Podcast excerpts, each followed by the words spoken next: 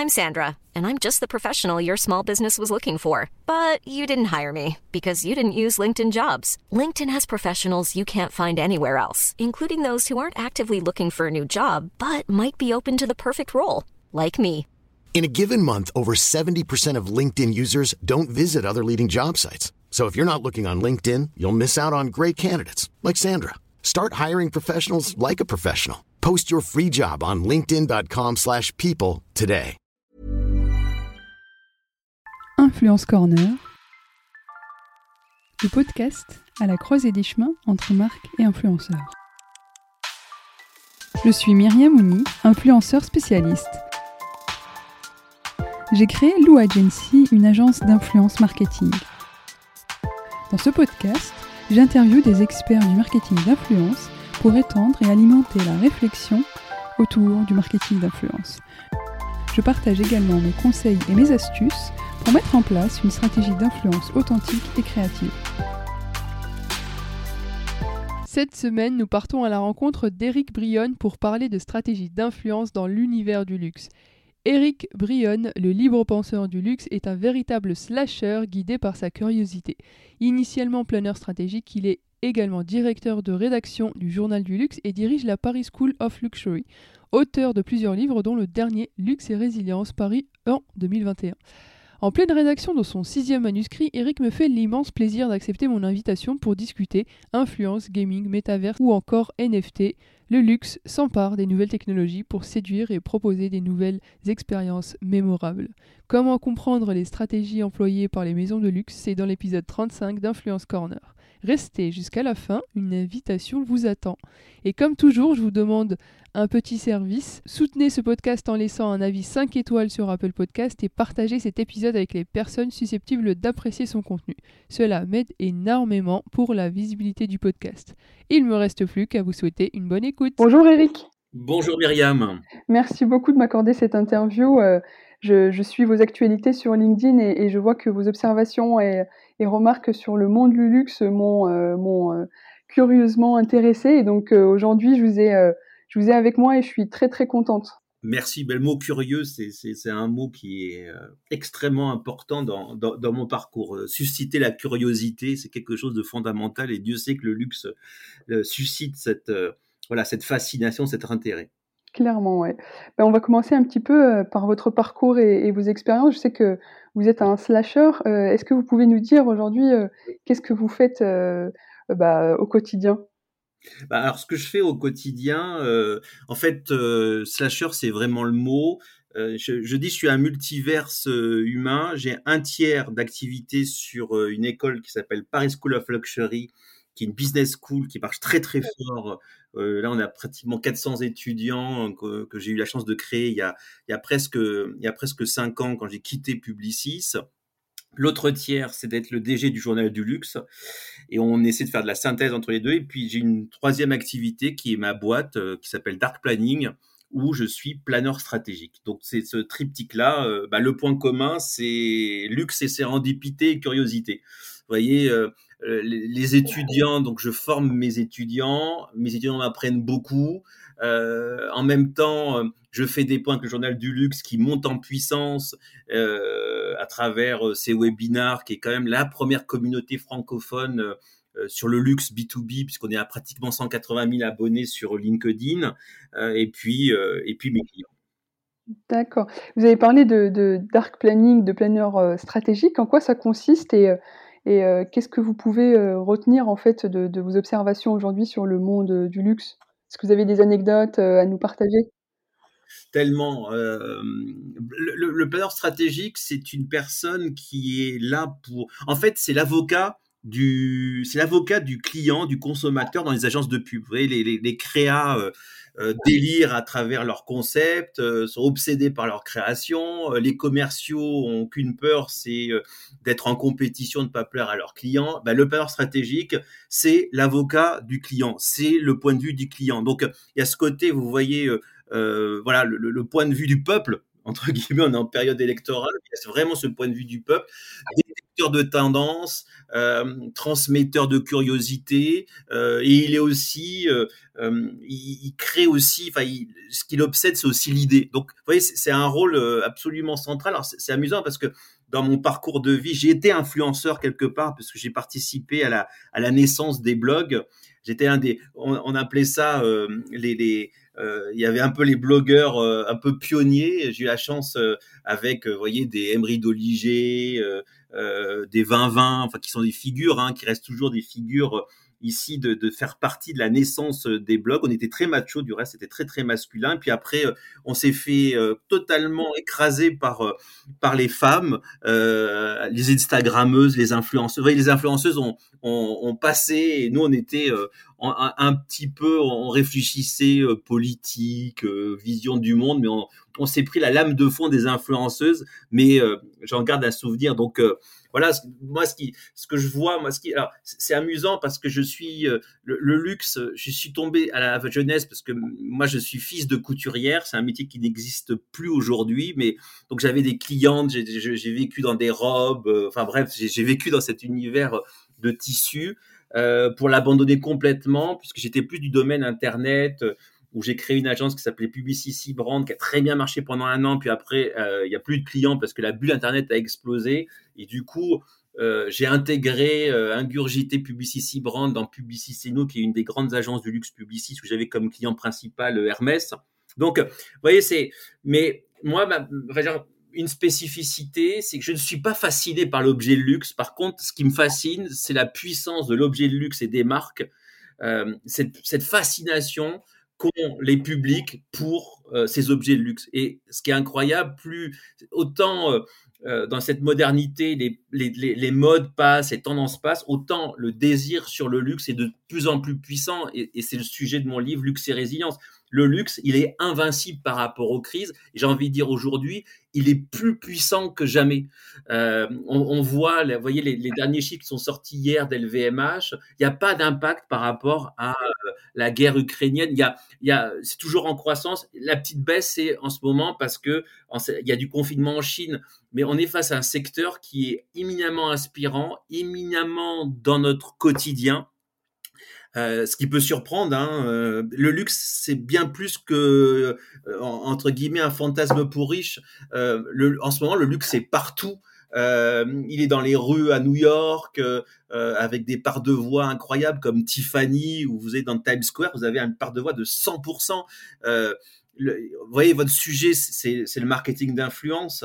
Euh, ben, il a été façonné par le luxe, la mode et la beauté. Euh, clairement, vous voyez, la, part luxe, mode et beauté, elle est gigantesque dans le marketing d'influence. Donc, c'est un secteur qui était euh, un petit secteur, qui est aujourd'hui un secteur dominant et qui regarde droit dans les yeux l'IT et qui s'est trouvé renforcé par la crise Covid. Oui, mais j'ai l'impression que le secteur du luxe a cette capacité de se réinventer. Vous avez parlé votre ouvrage Luxe et résilience. Euh, le Covid euh, a, enfin, a permis justement à ce secteur de se réinventer. Est-ce que vous êtes d'accord avec ça? Totalement, en fait, c'est un phénix, le luxe. Et j'ai envie de dire, le, le, luxe profite des crises pour se réinventer. Et vous voyez, moi, le, là, je suis en train de d'écrire un, un, nouveau livre, enfin la suite, euh, qui est Luxe et Digital 2. Le premier est sorti en 2016. Et en fait, vous voyez, si on avait cette crise, l'e-commerce a pris une part de voix assez incroyable. Ben Company dit qu'en 2025, l'e-commerce sera le premier canal de vente euh, par rapport aux boutiques physiques. C'est gigantesque. Et c'est vrai que la, martingale, on dit ouais, le luxe est en retard, le luxe est ringard en digital. Keneni, euh, vous pouvez pas euh, rattraper, voyez, ce retard en e-commerce si vous ne l'avez pas préparé à l'avance. Donc pour moi, c'est vraiment mon jugement. Simplement, le luxe avance à son rythme. Et là, aujourd'hui, euh, bah, il vit pleinement et, et, et, il y a un nouveau défi qui lui arrive. Et là, autant le Web 1 et le Web 2 étaient assez incompatibles avec les valeurs du luxe, mais finalement, vous voyez, le luxe, c'est bien adapté. Autant le Web 3 qui arrive à NFT Metaverse, lui, est, est un pays de cocagne pour le luxe parce que je le crois foncièrement compatible avec les valeurs du luxe, qui n'était pas le cas avec le Web 1 ou le Web 2. D'ailleurs, il y a, l'avènement du, Web 3 aussi, et, euh, on en parlera peut-être plus tard euh, avec euh, le Metaverse qui, qui, est chamboulé, enfin qui est en tout cas très, très regardé par le monde du luxe. et acteur, et il est acteur, et, euh, et vous voyez par rapport à votre sujet, je sais, vous êtes une grande spécialiste de l'influence.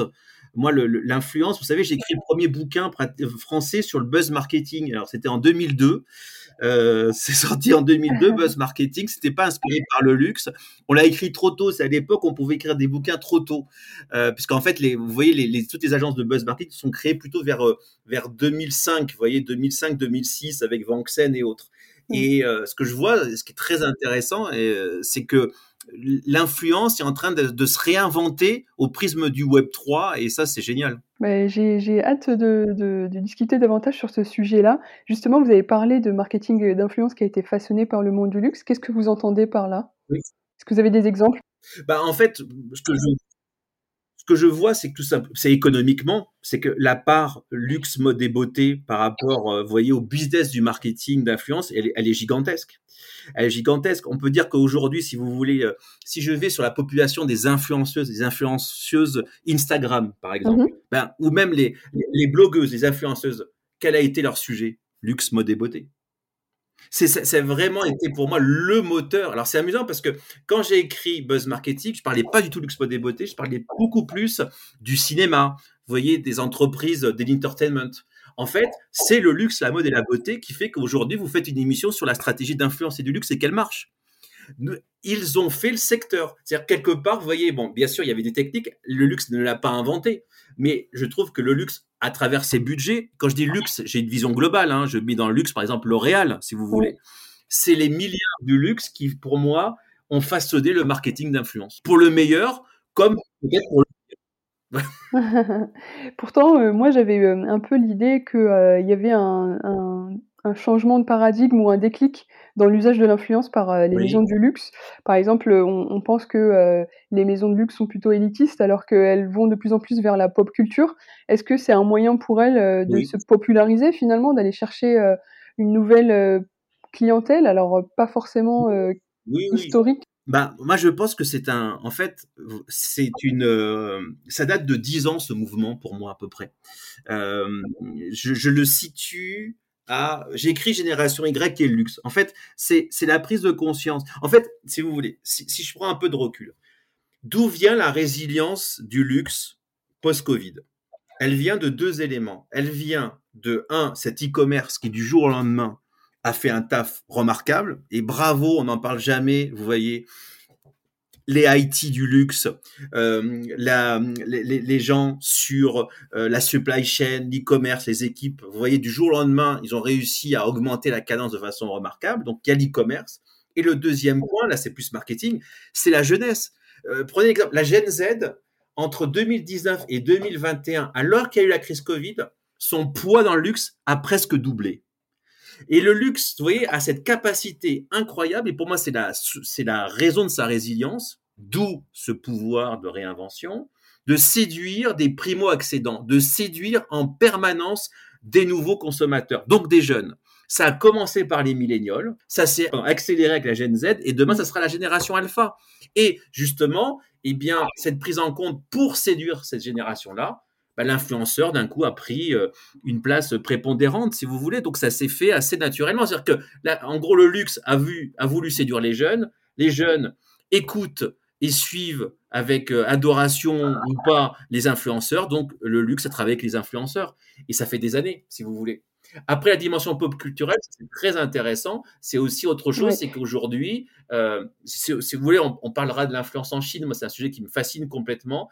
Euh, on demande un peu plus aux influenceurs et d'avoir du coup, vous voyez, une influence culturelle plus large que par les chiffons, quoi, pour faire court. Donc, du coup, la pop culture prend tout son sens. Oui, oui. d'ailleurs, comme exemple de pop culture, vous me dites si vous êtes d'accord, est-ce que Balenciaga est un, un exemple de pop culture? Totalement.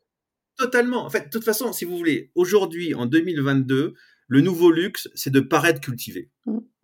C'est exprès, vous voyez, c'est le snobisme culturel. Là, c'est une des tendances que j'ai remarqué, le snobisme culturel. C'est développer ce halo culturel. Moi, j'appelle ça snobisme mm-hmm. culturel.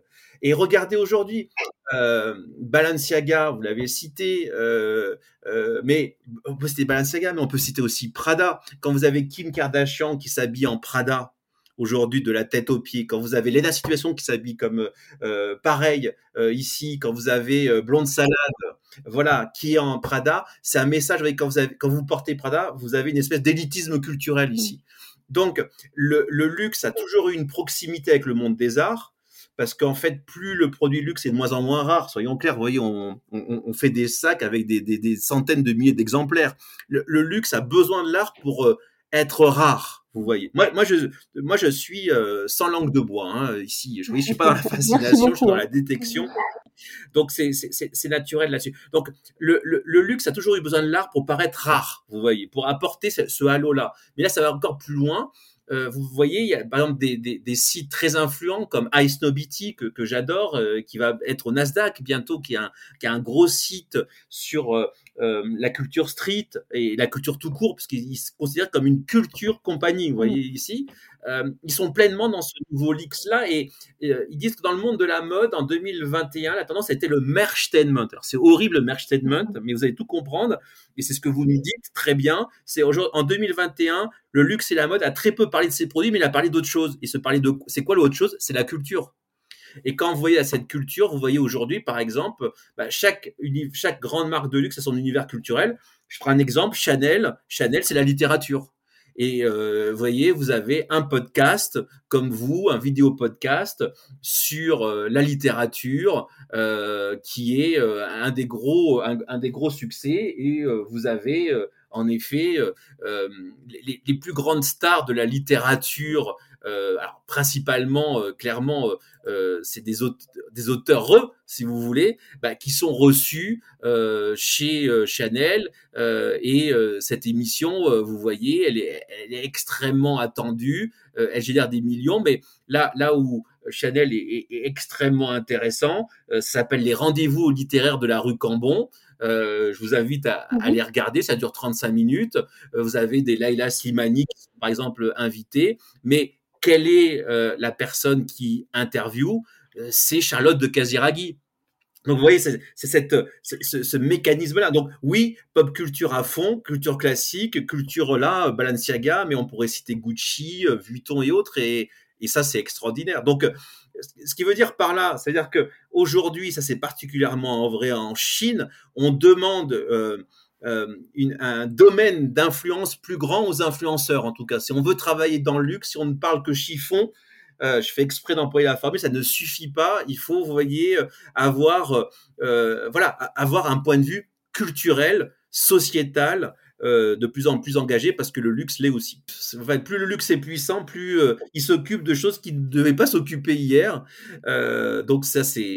Mais, l'influence fait totalement partie de ce jeu. Ouais, et euh, c'est peut-être aussi pour ça que les maisons de luxe euh, aussi euh, s'associent avec des marques de sport comme Nike et, et d'autres qui a cette dimension en fait un peu sportwear et donc cette culture urbaine qui s'invite dans le luxe et, et le mélange des genres est plutôt sympa, je trouve. Ah mais le, le, le, luxe est un vampire qui aspire tout le monde contemporain en fait. Moi j'appelle ça le métaluxe. Vous voyez, dans le métaluxe, c'est pas méta euh, Facebook, hein. c'est ce côté où le luxe est vraiment partout. Vous voyez, c'est comme c'est la revanche du premium. Rappelez-vous le premium, c'est une invention d'il y a 15 ans. Le premium, c'est quoi? C'est d'autres secteurs qui piquaient les codes du luxe pour prendre plus cher. Ça c'est le premium.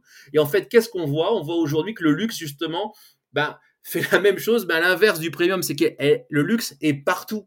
Vous voyez, le, luxe est dans nos rues, mais le luxe est dans d'autres secteurs. Il est dans le sportswear, il est même dans le workwear, le luxe. Oui. Vous voyez ici, le workwear, c'est assez. Et quand je dis workwear, c'est euh, on est sur des vêtements de travail. Hein, c'est pas simplement, vous voyez, le costume ou ainsi de suite. C'est la jeunesse hein, en plus, hein, bien sûr. On, vous voyez, le, le, le, premier objet de luxe, c'est des paires de stickers, de t-shirts. Mm. On est dans cet envi un hoodie. Vous voyez, ça vient comme ça.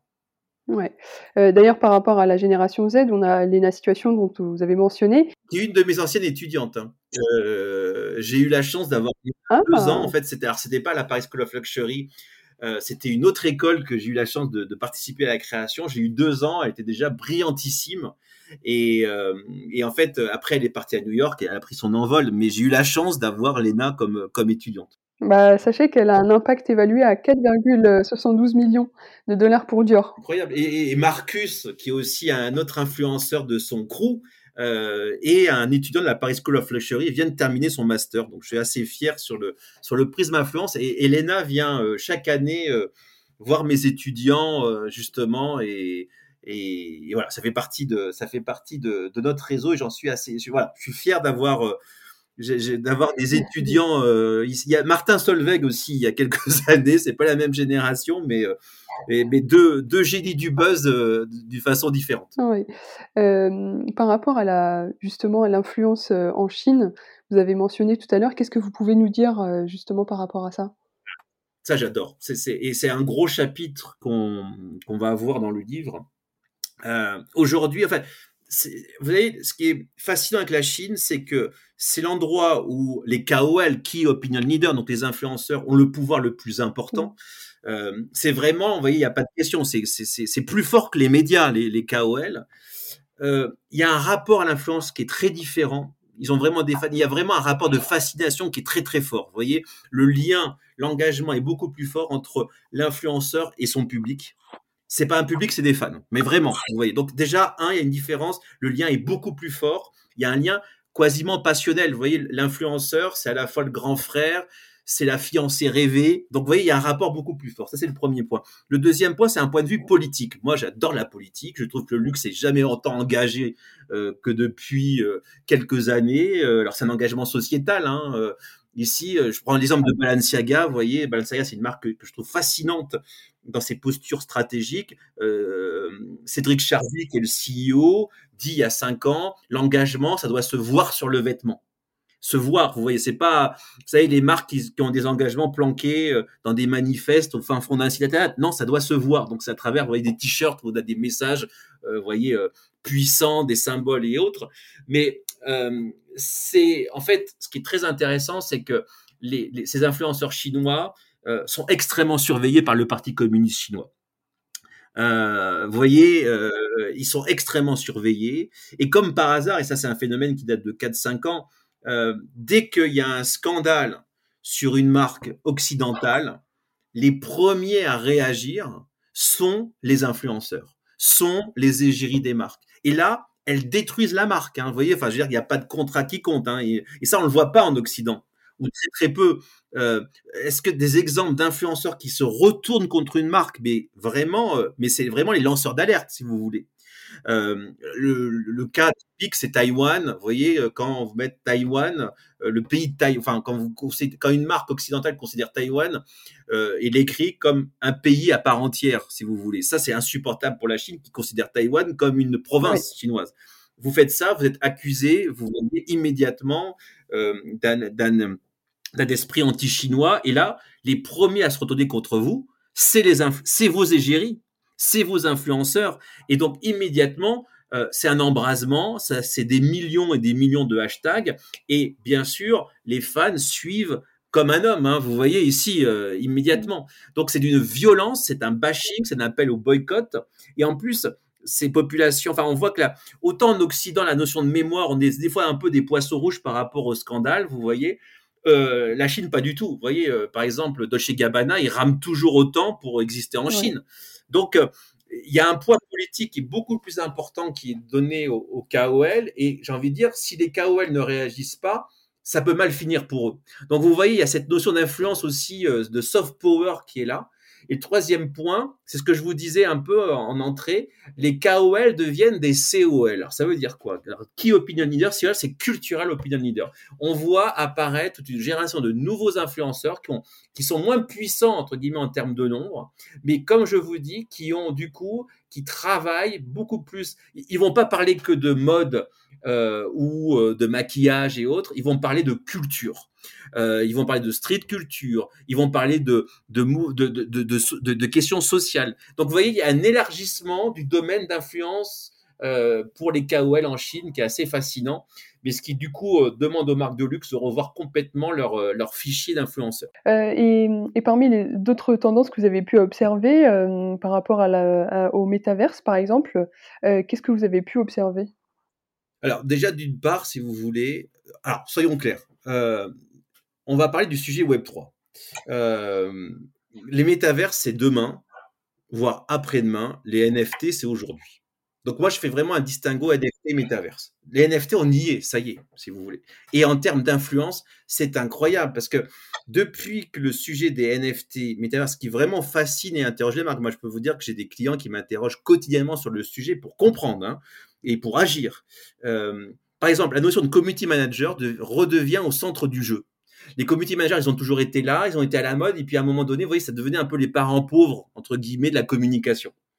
Euh, eh bien, dans cet univers de NFT, métaverse, les euh, community managers reprennent du poids, reprennent du pouvoir parce que du coup, les territoires d'influence changent et les tribus sont de plus en plus complexes à atteindre.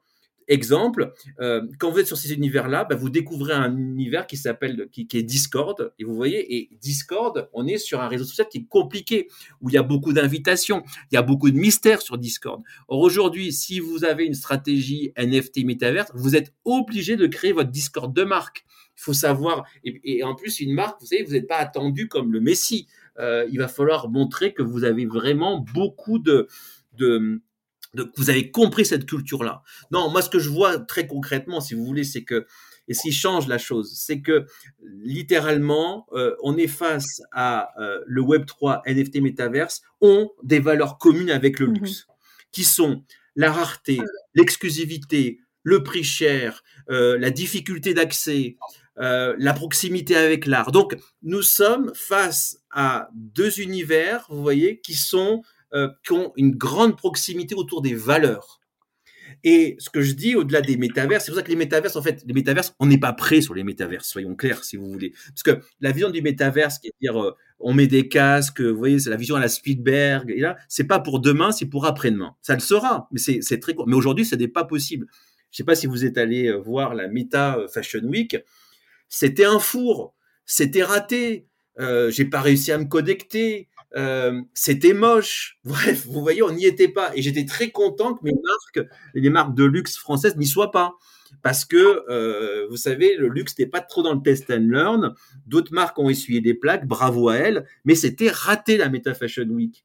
Euh, bah, par contre, on a appris des choses. vous voyez, le, principe qui est anti-buzz marketing, anti-influence, de dire à la Metaverse, enfin la, Metaverse Fashion Week, le, le cri de ralliement, c'était Everyone is a VIP. Mais ça, c'est pas tenable, ça. Il faut être the VIP. Si tout le monde est VIP, personne n'est VIP. Mm. Donc, ça, c'est le premier point. Donc, vous n'avez pas cette notion de mépris, vous voyez, qui est terrible dans l'influence, mais qui est là, vous l'avez pas. Et puis, en plus, techniquement, c'est pas au point. Si tout le monde est VIP, c'est-à-dire qu'il y a un million qui va venir et qui veut être traité aussi bien que n'importe qui. Donc, aujourd'hui, j'ai envie de dire, les NFT, c'est maintenant. Et le métavers, c'est demain. Et en tout cas, le, le luxe est pleinement. Et ce qui est incroyable, et qui me plaît, c'est autant le luxe a avancé à son rythme, autant le luxe et luxe mode et beauté est à l'avant-garde de ces sujets.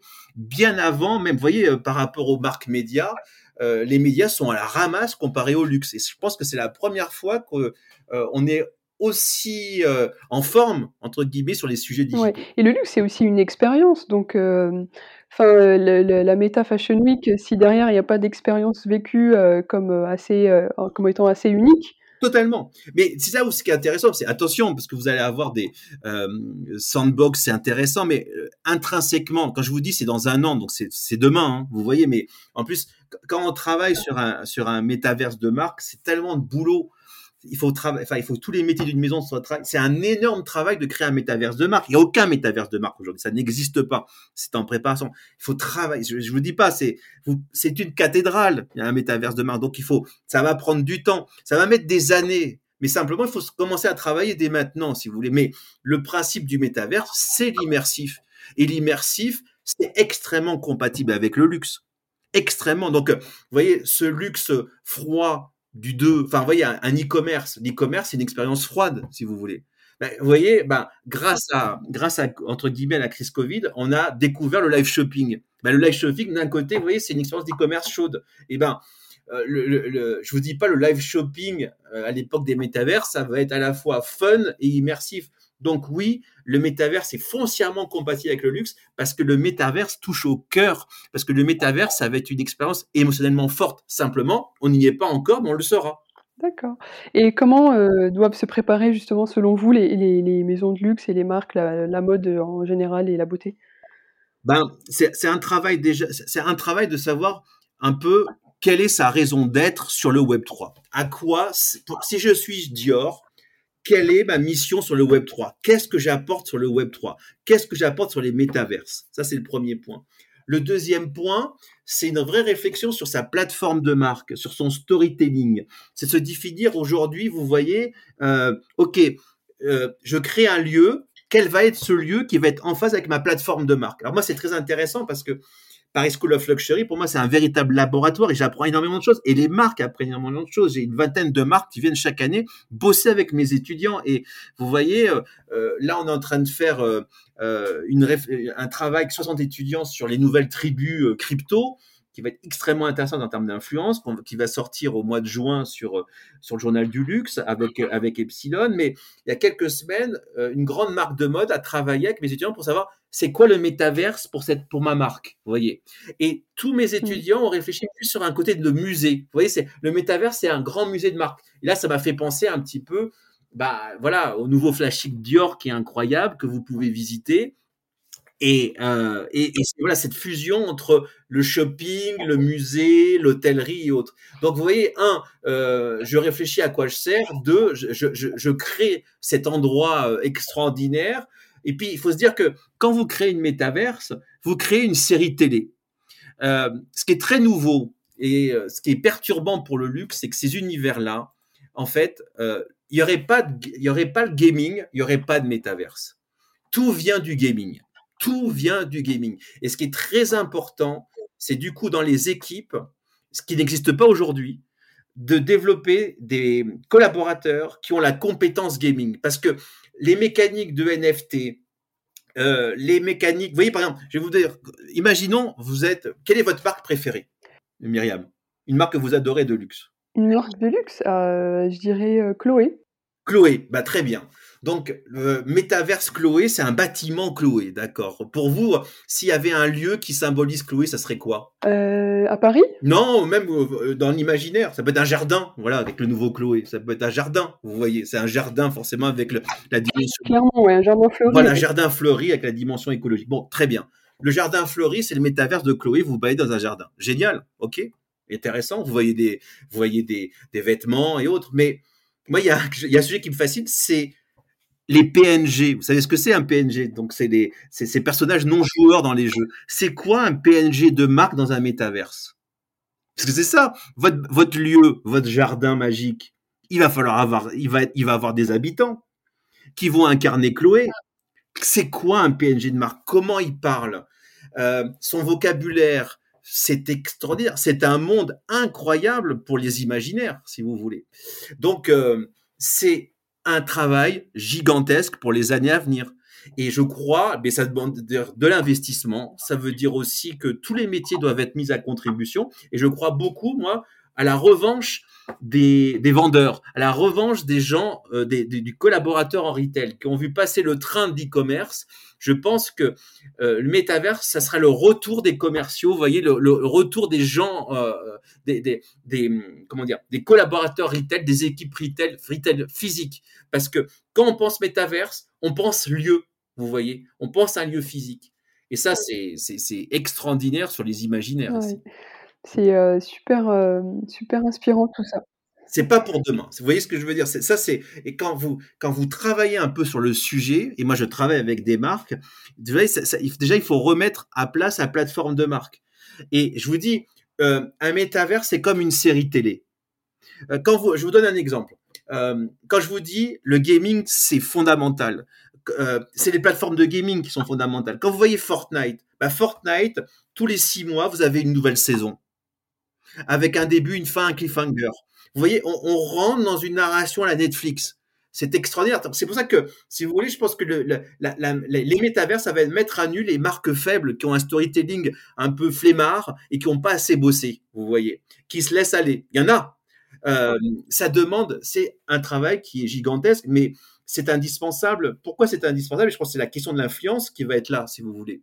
Euh, pourquoi les métaverses, ça ne peut qu'arriver? Parce que je pense que les métaverses sont les réseaux sociaux de demain. Et c'est déjà le cas, si vous voulez, parce qu'un Fortnite, c'est un réseau social, en fait. Euh, un Roblox, c'est un réseau social. Or, aujourd'hui, avec la crise Covid, qu'est-ce qu'on voit? On voit que d'une part, les jeux vidéo sont le, comment dire, l'entertainment, vous voyez, sont le loisir préféré, mais de toutes les générations. Alors, énormément les jeunes, mais même les plus de 60 ans, ils aiment les jeux. Donc, vous voyez, c'est vraiment global. Et quand on voit le temps de cerveau disponible, excusez-moi, c'est une métaphore de TF1, vous vous rappelez le temps de cerveau disponible de TF1 qui avait fait ben, vous voyez que la consommation média s'écroule, télévision, radio et même réseaux sociaux, ça baisse. Le seul média où euh, le temps passé explose, c'est les jeux vidéo. Et je voyais un chiffre, Roblox, les moins de 15 ans passent 3 heures par jour sur Roblox aux États-Unis.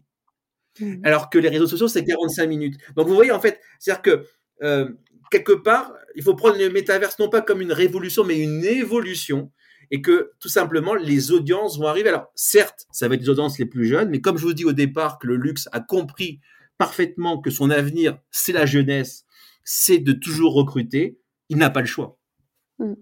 Vous avez parlé de gaming. Est-ce que, euh, par exemple, les marques qui se lancent sur euh, Twitch notamment euh, ont un enjeu justement de, mieux comprendre les codes du gaming et de pouvoir proposer du coup C'est fondamental la question du respect, le respect. C'est pas gagné, hein, parce que vous savez, le luxe et, le jeu, je peux vous dire que j'ai travaillé et il n'y avait pas de respect du jeu. Clairement, vous voyez, le jeu, c'est pas assez snob. Il y a l'étiquette dans le luxe, hein, soyons clairs, mais il a dû arracher cette étiquette. Le gaming, si vous ne comprenez pas les joueurs, si vous ne respectez pas les joueurs, ça va ne pas marcher. Il faut respecter les joueurs. Et pour ça, un, il faut comprendre les codes du jeu. Il faut comprendre il faut travailler avec les influenceurs, pas les payer, travailler avec. Donc, vous voyez, beaucoup de respect, comprendre les mécaniques de jeu. C'est amusant. Moi, j'ai, avec Dark Planning, j'ai écrit plusieurs recours là sur le gaming où, vous voyez, moi, mon message sur les marques, c'est respecter les gamers. Comprenez-les. Si ils vous voient euh, avec vos gros sabots, vous allez vous faire, euh, voyez, euh, au mieux l'indifférence, au pire le boycott. Regardez aujourd'hui comment les gamers les gamers, la majorité détestent les NFT. Pour un gamer, les NFT, c'est du vol. Alors, il y a des tribus de gamers NFT. Mais si vous faites ça, vous vous plantez. Donc, du respect. Moi, j'ai la chance d'être un gamer, euh, même si j'ai passé l'âge, mais il n'y a pas d'âge. Et c'est parce que je suis gamer et parce que j'ai vu des actions de marque qui m'ont blessé, si vous voulez, euh, que, euh, voilà, vous voyez, il y a des marques qui le font bien. Euh, si je prends l'exemple, par exemple, de Balenciaga, c'est pas forcément une réussite Balenciaga Fortnite. Hein. Vous voyez, la vie des gamers était assez contrastée. Alors, c'est intéressant parce que le, je voyais la, la, la, data. En effet, la marque a gagné en faisant ça, a gagné des points de proximité et ainsi de suite. Mais chez les gamers, ils ont vu plutôt ça comme quelque chose d'assez opportuniste. Vous voyez, bon, j'habille, c'est pas terrible. Euh, des marques ont été beaucoup plus loin. Par exemple, la marque Jordan, vous voyez sur Fortnite, ben euh, ils ont créé des, des, Jordan pour les joueurs, mais simplement ces Jordan vous permettaient d'aller plus vite. Donc vous voyez, ils ont compris la mécanique du jeu pour les séduire. Si vous n'avez pas cette notion de respect, vous allez vous faire, euh, ça sert à rien, si vous voulez. Et pour respecter, il faut avoir dans ses équipes ou dans ses agences vraiment des gamers convaincus qui fassent le pont entre d'un côté votre plateforme de marque, de l'autre côté la plateforme des joueurs. Cœur contre cœur. Oui, donc comprendre le jeu, mais aussi comprendre les gamers. Mais c'est l'un, l'un va pas sans l'autre en fait. Et donc, et après, la couche d'influence, les bons influenceurs, vraiment, vous voyez, c'est comme une bonne recette, quoi. Mais je me suis toujours demandé quelle est l'affinité euh, des maisons de luxe avec euh, les, gamers finalement. Est-ce que, enfin, c'est, pas le, premier euh, client à qui on pense le, le gamer? Alors oui et non ça dépend déjà d'une part. Dites-vous que, en fait, quelque part, la cible gamer n'existe pas. Je, m'explique. C'est, le point de vue que je disais au départ, c'est que aujourd'hui, la jeunesse passe des heures dans les jeux. On est tous gamers. C'est ça, là. Vous voyez, en fait, quelque part, il y, a il y a les gamers, il y a les hardcore gamers. Vous voyez, les hardcore gamers, bah, il faut arriver à, à les atteindre, c'est pas facile. Mais aujourd'hui, Fortnite, il y a des casual gamers, vous voyez, des, des, des joueurs occasionnels, et c'est cela qu'on vise plus. Donc, en fait, considérez simplement, vous voyez, en fait, je vais vous donner une image. Un jeu, c'est comme Vogue.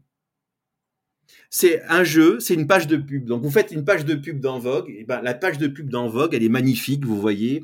Vous avez pris les meilleurs photographes, les meilleurs mannequins. Ben, vous vous êtes adapté au code de Vogue. Et ben, c'est pareil. Euh, considérez les jeux comme un média et vous adaptez au code du média. C'est un média, le gaming. C'est un média. Alors après, bien sûr, il y a des tribus de gamers ici, mais quand, Balenciaga a fait cette collaboration, il a dit deux choses. Un, il veut toucher les, gamers, pas forcément les hardcore gamers qui ont plutôt rejeté l'opération, mais surtout, c'est ce que vous disiez, le gaming, c'est la pop culture. Aujourd'hui, regardez les succès. Quels sont les succès au cinéma? Ben, Les succès, c'est Spider-Man, tiré du jeu vidéo. C'est Uncharted. C'est euh, par exemple sur euh, Netflix, vous avez euh, The, Witcher. Donc aujourd'hui, il faut comprendre que dans le, gaming et les, les, licences, les grosses licences de gaming deviennent aujourd'hui des acteurs incontournables d'Hollywood.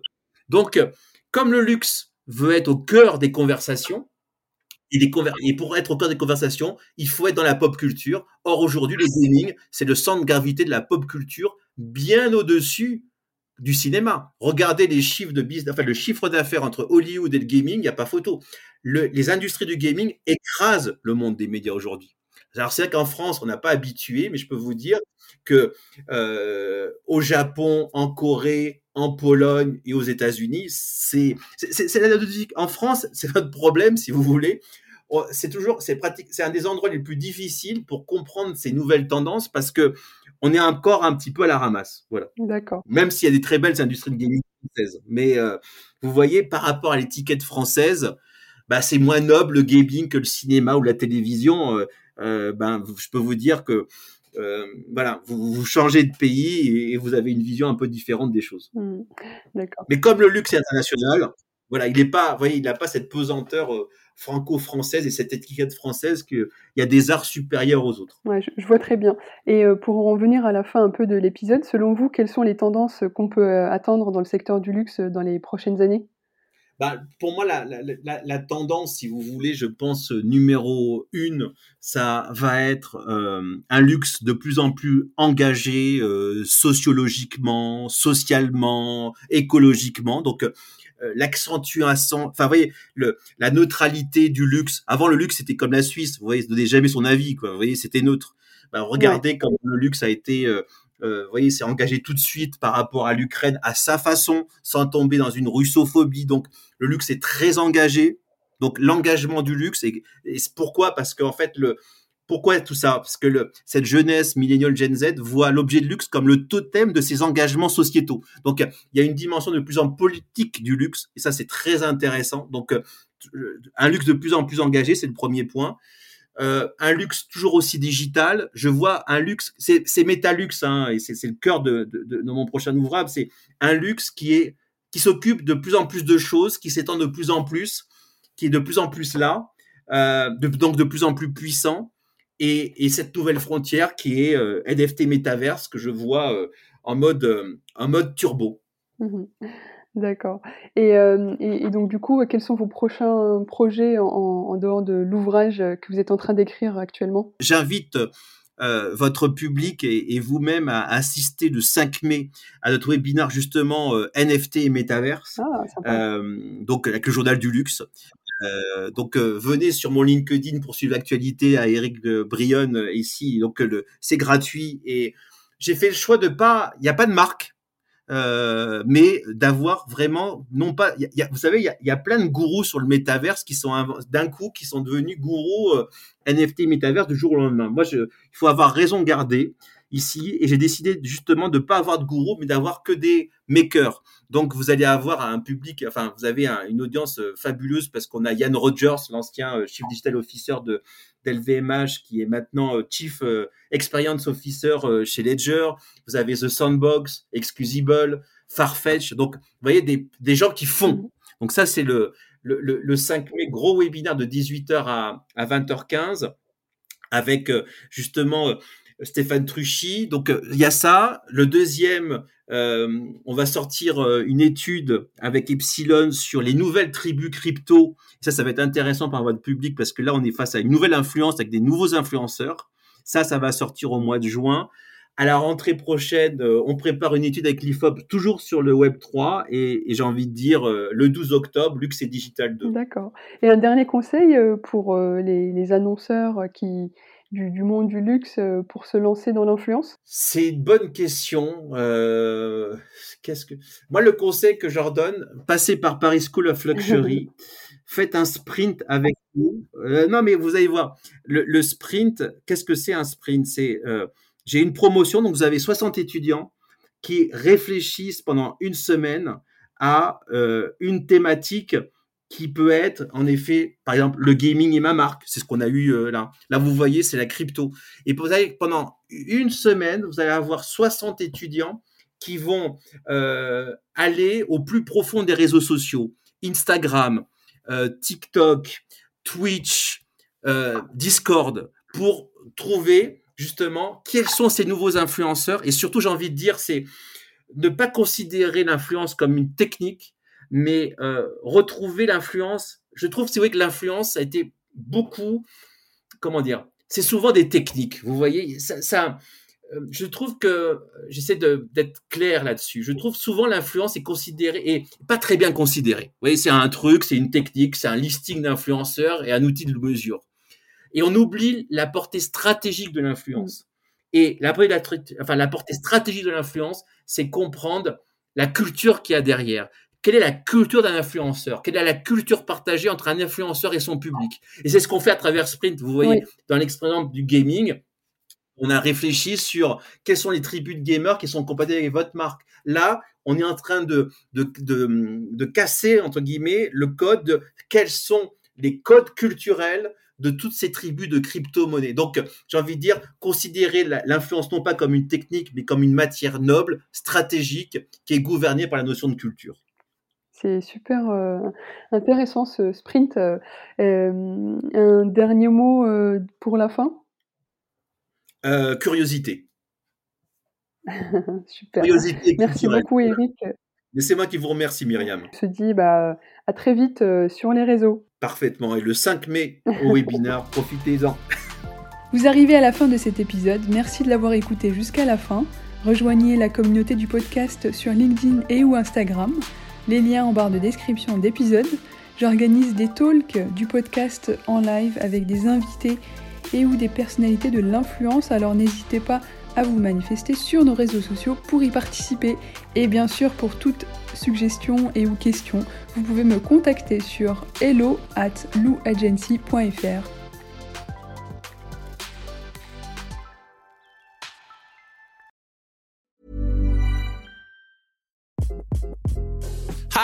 this is Craig Robinson from Ways to Win, and support for this podcast comes from Invesco QQQ the official ETF of the NCAA. The future isn't scary. Not realizing its potential, however, could be.